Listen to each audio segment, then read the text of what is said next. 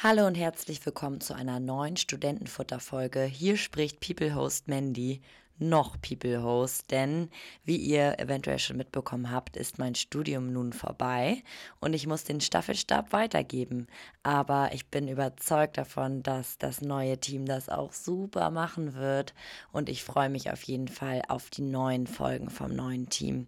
Hier präsentiere ich euch meine allerletzte Studentenfutter-Folge und die war für mich auch ganz besonders, denn ich hatte die Ehre, ein Live-Event mitzugestalten. Ich wurde von der HSBA Alumni Association eingeladen und durfte Caroline Juncker-Denoy interviewen, die Geschäftsführerin von eTribes. Caro ist eine richtige E-Commerce-Expertin. Mit ihr werde ich viel über das Thema sprechen, gerade auch über das Geschäftsfeld von eTribes. Und sie hatte sich nach dem dualen Studium, das sie tatsächlich bei Bayersdorf gemacht hat, in Kooperation mit der HSBA, hatte sie danach auch einen Online-Shop oder eigentlich zwei Online-Shop-Marken. Was sich genau dahinter verbirgt, wird sie selber nochmal detaillierter erzählen. Freut euch auf jeden Fall auf das Interview. Lasst gerne Feedback da. Gebt uns 5 von 5 Sternen bei eurem Lieblings-Streaming-Anbieter und bis dann.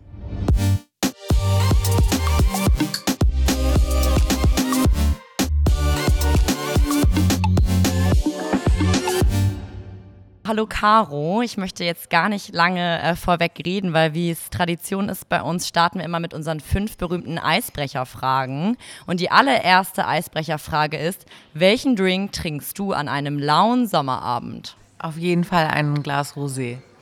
Oh, lecker, da wäre ich gerne dabei. Und was tust du, um mal so richtig zu entspannen? Gibt es da auch Rosé oder was tust du? Es ist eine Option auf jeden Fall. Ähm, zweite Option ähm, ist extrem kompliziert kochen. Ähm, also je komplizierter, desto besser, weil man sich dann sozusagen also sehr doll ablenkt dadurch. Ähm, und Sport ist für mich auf jeden Fall auch etwas, wo ich ähm, ganz doll mich sortieren kann und zur Ruhe kommen kann. Hast du da eine besondere Sportart oder gehst du ins Gym? Ähm, ich gehe ins Gym und ich gehe laufen. Ah ja, sehr cool. Die dritte Frage. Hattest du einen Promi, den du als Teenie angehimmelt hast? Wenn ja, welcher war es? Wow. Ähm, ich muss ganz kurz überlegen. Ja, safe. Also ganz, ganz, ganz, ganz viele. Mir fallen jetzt leider nur die ein, die ich eigentlich nicht nennen wollen würde. so, sag nicht Florian Wahlberg von Bed and Breakfast. Das geht gerade in meinem Kopf rum. Das ist sehr lustig. Ja, wir können es jetzt auch erstmal skippen und weiter übergehen zur vierten Frage. Äh, welche ist denn deine Lieblings-App auf deinem Handy? Witzig. Ähm, Habe ich heute gerade drüber gesprochen. Das ist nicht meine Lieblings-App, aber ähm, ich bin totaler Fan von Appinio, mhm. weil ähm, ich da, also ich bin ja Unternehmensberaterin und ähm, es geht bei uns auch ganz viel darum, sozusagen ähm, Nutzerverhalten zu analysieren und einfach so äh, neue Geschäftsmodelltypen zu vertesten und der Pinio bietet dir die Möglichkeit, dass du halt real life vor potenziellen Kunden mal eben ganz kurz einfach so Themen und Ideen validieren kannst. Und das finde ich halt so stark. Sicherlich nicht meine App, die ich irgendwie täglich nutze, aber ja. ich bin absolut riesengroßer Pinio-Fan. Ja, sehr cool. Und jetzt die äh, letzte Frage. Die Astro-Fans wissen das schon, weil ich stelle sie immer zum Schluss. Welches Sternzeichen bist du denn? Schütze. Oh, ganz toll. Nein, ich sage das nicht zu jedem, aber es wird wirklich eine super Folge, weil unsere Sternzeichen, ich bin Zwillinge, die harmonieren wirklich wunderbar. genau, dann kommen wir doch jetzt mal zu den richtigen, wichtigen Dingen hier heute Abend. Und zwar, ich möchte jetzt erstmal deinen Lebenslauf vorstellen. Bitte ähm, ergänz noch Dinge, wenn ich irgendwie was vergessen habe oder durcheinander gebracht habe. Und dann würde ich auch schon zu den inhaltlichen Fragen übergehen. Und zwar Caro Juncker de Neu sitzt mir hier gegenüber in der stumpfreien Bude. Ich habe es ja noch gar nicht hier in der Folge erwähnt. Das ist unsere erste Live-Podcast-Aufnahme im Rahmen eines HSBA Alumni-Events. Ich freue mich sehr, das hier als meine letzte Abschlussfolge durchführen zu dürfen. Und zwar sitzt mir Caro gegenüber. Sie ist eine Unternehmerin mit Leidenschaft. So beschreibt sie sich auch selber und so wirkt sie auch auf jeden Fall. Sie ist jemand, der etwas bewirken möchte und E-Commerce ist ihr Steckenpferd und sie setzt den Fokus auf digitales Marketing. Selber war sie auch mal an der HSBA von 2004 bis 2007, hat Business Administration studiert in Kooperation mit Bayersdorf. Danach hat sie 2009 bis 2012 an der Leuphana den Master gemacht. Zwischenzeitlich warst du auch noch bei Bayersdorf, unter anderem auch mal im Brandmanagement von Labello. Und 2012 hast du dann den Schritt gewagt in die Selbstständigkeit und hast die Reverse Retail GmbH gegründet. Zu der Firma gehören die beiden Marken Buddy und Sally sowie Veet on Vogue. Ähm, das Ziel der Marken war es, den Second-Hand-Markt für Luxusmode und Accessoires zu revolutionieren. Genau, aber wer könnte das besser klären als nicht Caro selber? Also Caro, erstmal schön, dass du hier bist. Und mich würde jetzt an allererster Stelle mal interessieren, was genau verbirgt sich denn überhaupt hinter den beiden Marken und was war damals die Vision, als du ähm, dich selbstständig gemacht hast? Cool, also erstmal vielen Dank, dass ich da sein darf. Äh, Freue mich riesig äh, und du hast es auch richtig gut zusammengefasst. Äh, also zu der Reverse Retail GmbH gehörten zwei Marken, völlig richtig. Die Buddy Sally und Veet und Vogue. Und was wir damals ähm, angefangen haben, war wirklich so den Secondhand-Handel äh, ja, zu revolutionieren, auf jeden Fall anders zu gestalten, als es sozusagen bislang der Fall war. Es war ein sehr analytischer Ansatz, also es ist keine romantische Gründerstory, wo man sagt, oh, mein Kleiderschrank war immer viel zu voll und ich wusste nicht, was ich damit machen soll. Und ähm, das Kaufen war irgendwie auch nicht so schön, sondern es war wirklich analytisch geguckt. So, ähm, in, also was erleben wir natürlich um uns herum? Und ich habe das gemeinsam mit Investoren aufgebaut.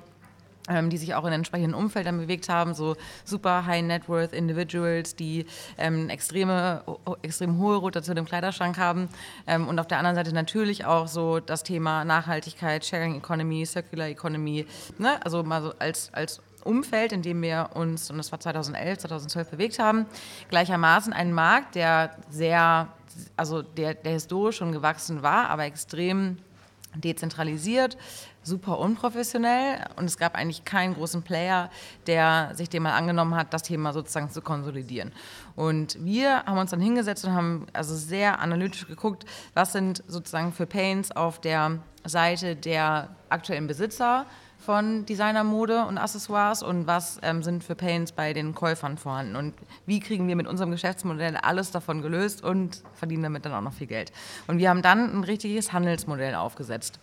Also kein Marktplatzmodell, wo wir eigentlich nur als Mittler die Zielgruppen zueinander bringen, weil das ist wiederum auch mit Pains verbunden. Also ich glaube, ihr kennt es alle, ne? man weiß nicht, ob das Originale sind, die Kommunikation ist nervig, das, die Preisfindung stimmt nicht und so weiter. Und deswegen haben wir so ein Handelsmodell aufgebaut, wir kaufen unter der Marke Buddy Sally ein, wollten dann auch unter der Marke weiterverkaufen, haben aber schnell gemerkt, Anders als bei Marktplätzen haben wir es mit zwei ganz unterschiedlichen Zielgruppen zu tun.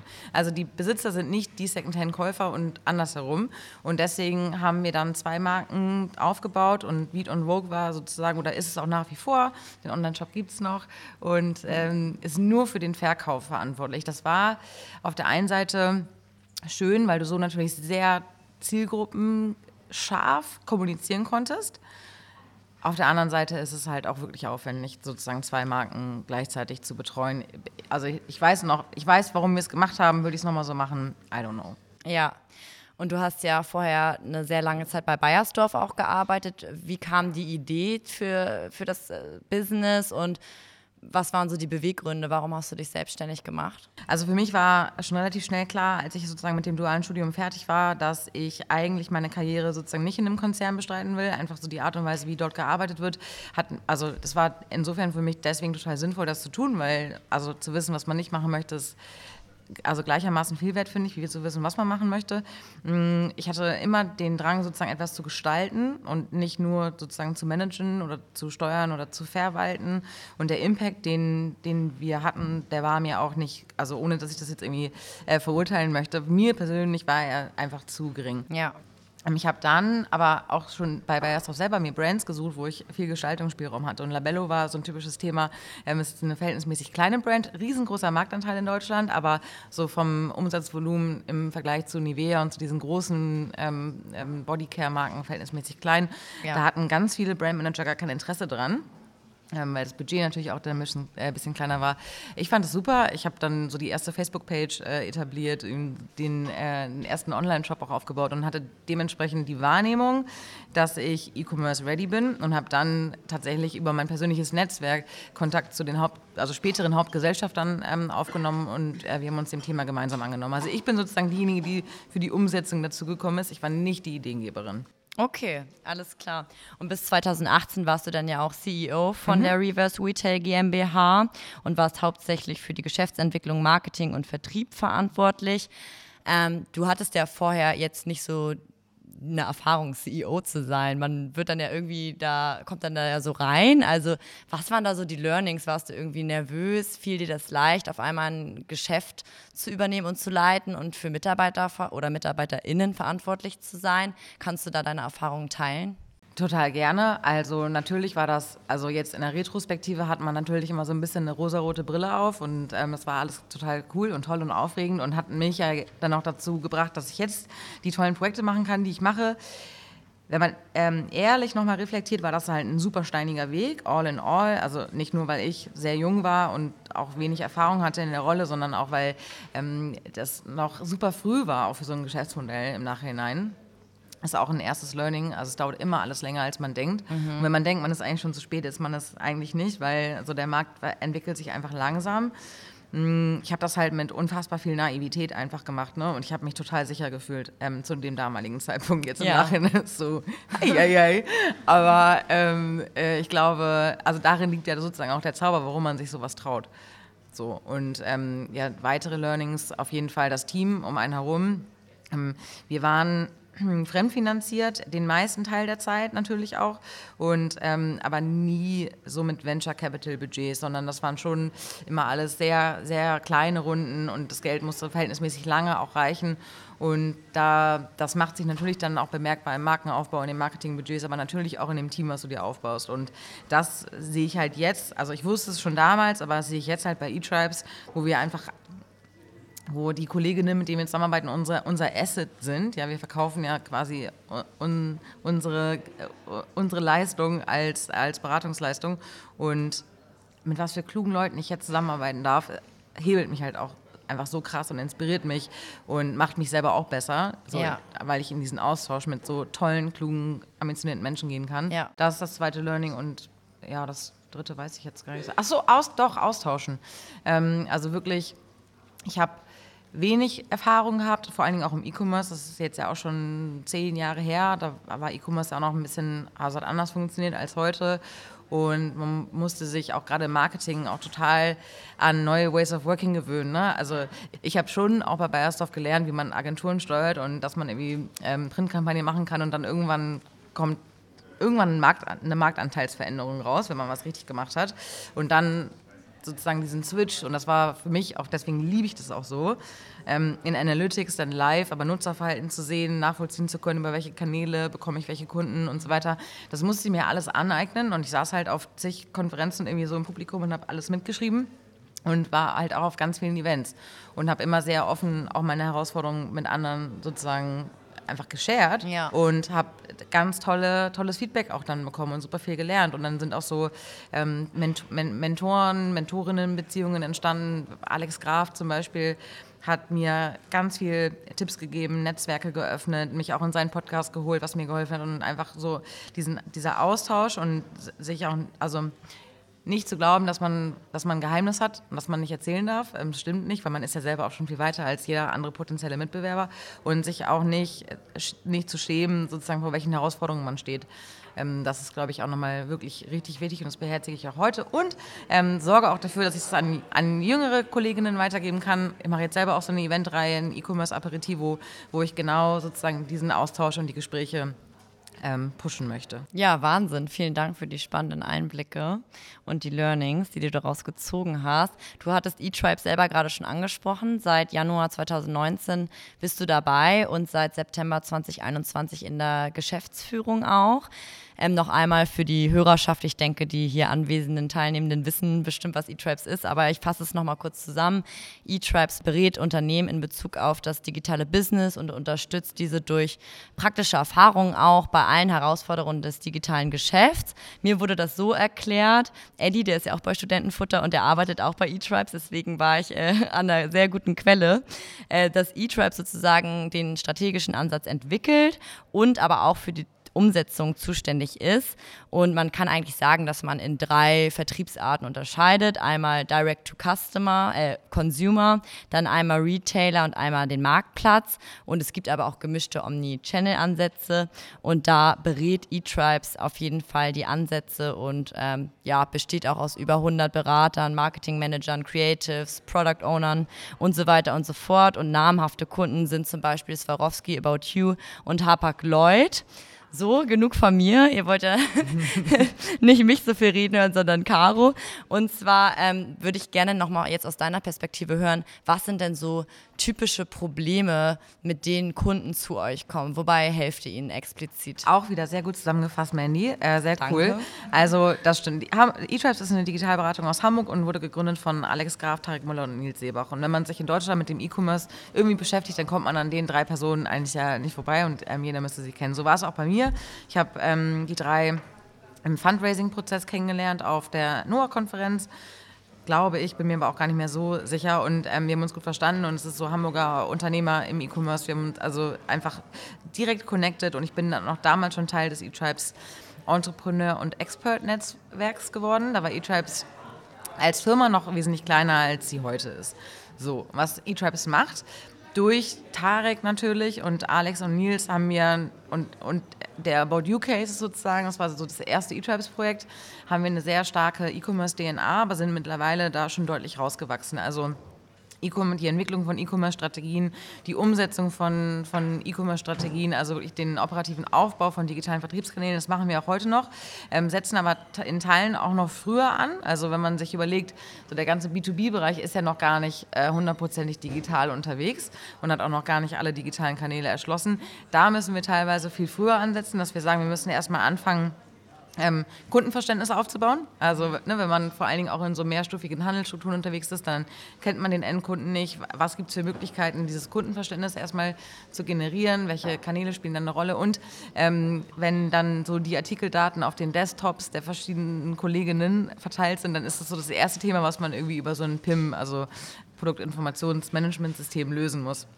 Geht aber dann über das Erschließen von digitalen Vertriebskanälen auch so weit, dass wir ähm, ein, echt ein tolles Team aufgebaut haben, was in der Lage ist, neue digitale Geschäftsmodelle so im Corporate-Kontext zu identifizieren, zu validieren und dann auch aufzubauen. Und wir können dann so ein, also man kann sich das vorstellen, so eine digitale Einheit, die wirklich nur schaut, also welche Optionen habe ich als Unternehmen, mich selber nochmal weiterzuentwickeln, selber zu disruptieren, ein neues, einen neuen Revenue-Stream aufzumachen diese Teams bauen wir auf, stellen sie auch interimsweise und äh, machen hoffentlich so ähm, Deutschland äh, sehr digital in ganz naher Zukunft. Und wie kann man sich das denn vorstellen? Es gibt natürlich auch klassische Strategieberatungen.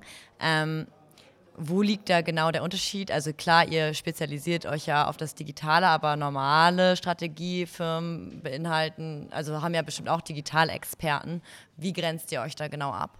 Ja, das ist eine sehr gute Frage.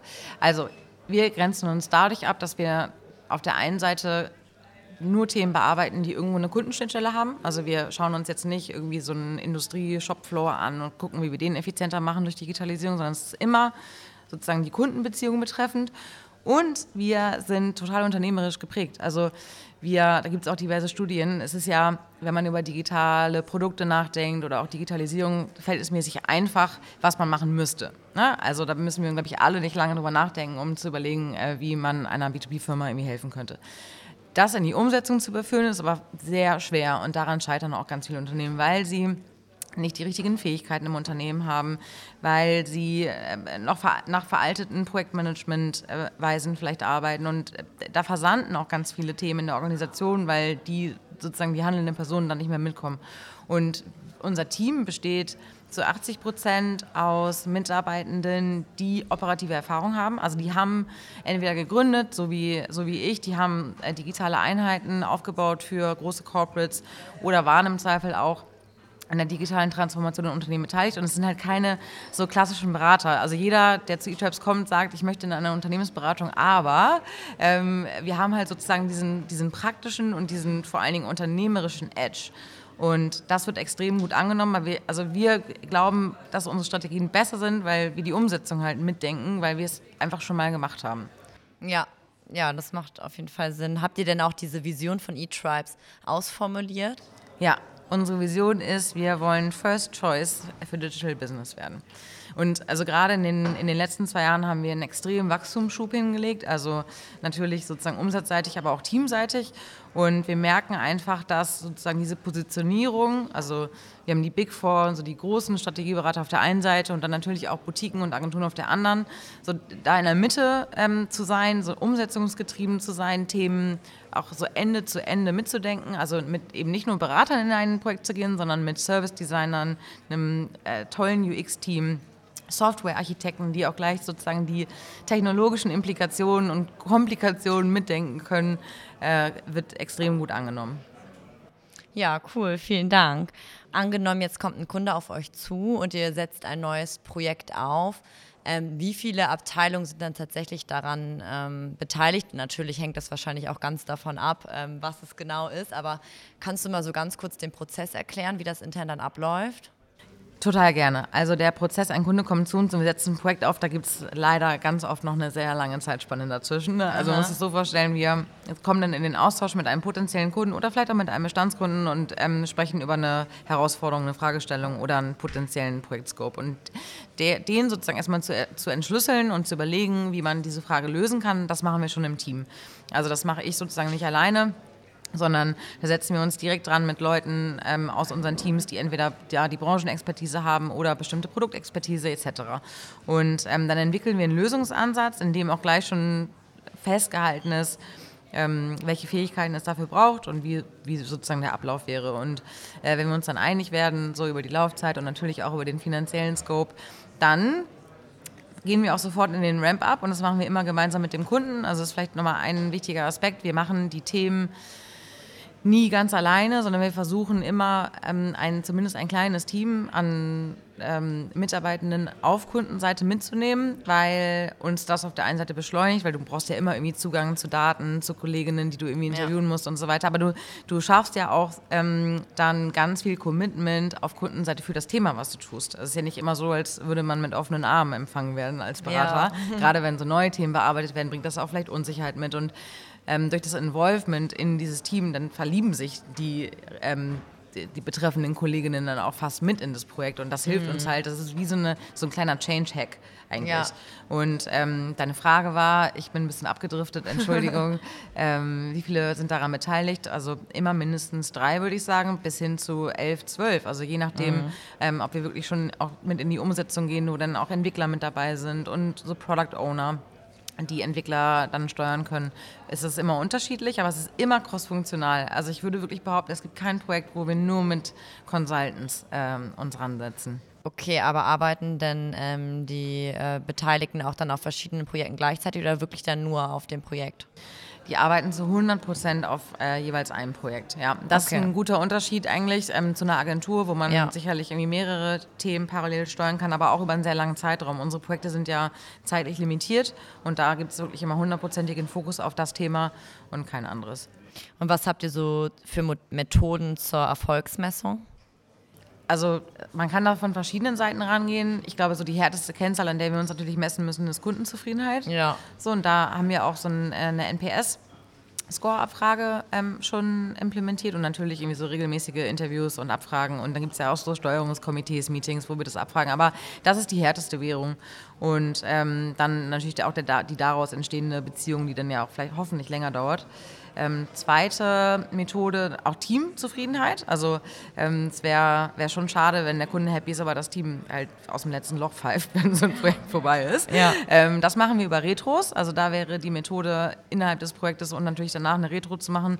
Was läuft gut, was läuft nicht so gut oder was sollten wir irgendwie verändern. Mm, und als drittes ist es dann auch noch die Marge. Also haben wir das auch in der äh, eigentlich vorab geplanten Zeitintensität geschafft. Okay trotz deiner Funktion als Geschäftsführerin sozusagen, ähm, bist du ja auch noch im operativen Bereich tätig. Kannst du vielleicht noch mal erklären, was jetzt genau deine strategischen Aufgaben sind und was deine operativen Aufgaben sind? Auch ähm, sehr gerne. Also ich bin nicht alleinige Geschäftsführerin, wir teilen uns das auf, wir arbeiten im Team und ähm, ich bin mit zwei Kollegen, Stefan und Tobi, verantwortlich für unser operatives Geschäft. Ähm, also wirklich für unsere Projekt-Delivery. Das bedeutet, ich mache viel Vertrieb, ähm, binde mich dann auch immer im Vertriebsprozess mit in die Projekte ein. Also ich arbeite dann auch mit auf den Projekten. Natürlich also in meinem Fall nicht Vollzeit, ähm, ähm, das, dann würde ich den Rest nicht schaffen, aber auf jeden Fall zu einem so großen Anteil, dass ich sicherstellen kann, dass das, was ich verkauft habe, dann am Ende auch so in die Umsetzung überführt wurde. Und dann habe ich noch so interne Themen. Also ich bin zum Beispiel verantwortlich für unseren es klingt jetzt ein bisschen fies, Personalplanungsprozess. Äh, also wie stellen wir sicher, dass die richtigen Leute auf den richtigen Projekten sind, dass wir die richtigen Leute dann auch entsprechend heiern und dass wir die Auslastung hochhalten. Ja. Und ähm, dann natürlich die Schnittstelle zu People, also unser HR-Bereich heißt People und Culture. Und da habe ich dann entsprechend Schnittstellen. Und gemeinsam dann in der, in der Runde unserer Geschäftsführung machen wir quartalsweise dann Strategie-Meetings und äh, legen unsere Roadmap zurecht. Okay, super. Jetzt möchte ich noch einmal von eTribes ein bisschen weg. Seit März 2021 bist du nämlich noch neben deiner Funktion bei eTribes für den Ausbau des E-Commerce-Geschäfts bei Schubak zuständig und du hältst ein Beiratsmandat inne. Kannst du vielleicht noch mal so ein bisschen deine Rolle bei Schubak oder für Schubak beschreiben und wo liegt der Mehrwert für die Firma und wo liegt dein persönlicher Mehrwert? Das ist wirklich richtig cool. Also ich ziehe extrem große Befriedigung aus dem Beratungsgeschäft, weil man immer wieder mit wechselnden Industrien, Fragestellungen, Teams zu tun hat und es wird eigentlich nie langweilig und du lernst halt krass viel. Aber es ist schon auch so, dass du teilweise, weiß ich nicht, alle acht Wochen dann mit neuen Themen konfrontiert bist und nicht mehr so richtig hinterherkommst, die Entwicklungen so nachhaltig noch zu beobachten, zu begleiten, zu supporten. Und das löse ich für mich eigentlich mit zwei Themen. Also A, engagiere ich mich als Business Angel, wo ich Startups unterstütze, äh, mit dem Wissen, also vor allen Dingen natürlich aus dem E-Commerce heraus, was ich mir aufgebaut habe. Und das zweite ist dieses Beiratsmandat. Ja. Und ähm, der Beirat, also Schuback ist ein Parfümerie, Multichannel-Händler mit so 60 Filialen und einem Online-Shop.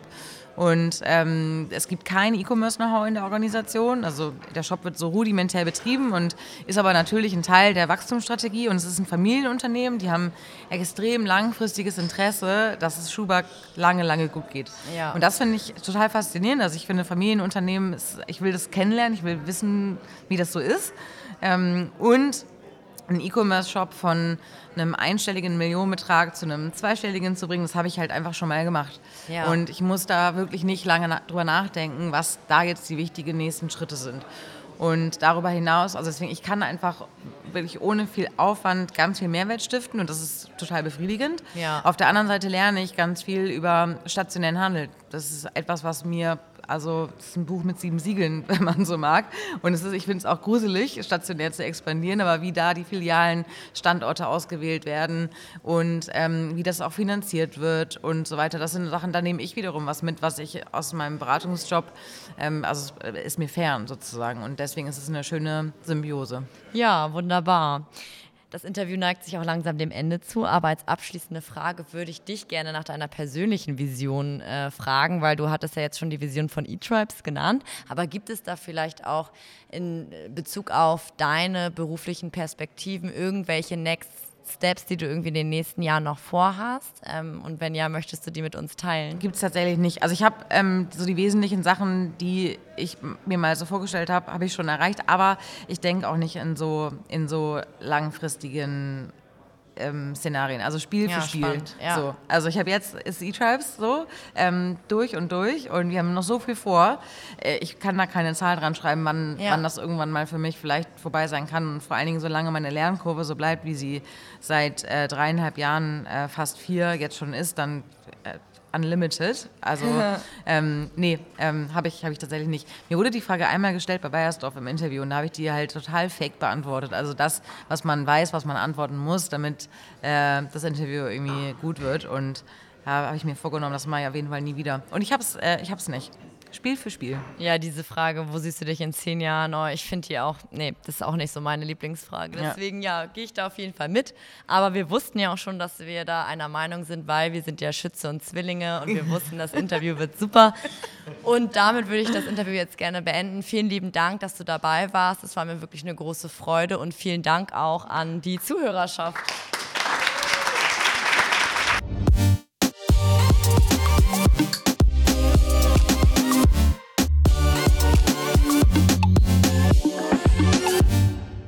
Liebe Leute, was soll ich sagen? Mein allerletztes Studentenfutter-Interview geht zu Ende und ich bin wirklich etwas melancholisch. Der Podcast wird mir fehlen, ihr werdet mir fehlen. Vielen Dank, dass ihr mir so aufmerksam zugehört habt, behaupte ich jetzt einfach mal.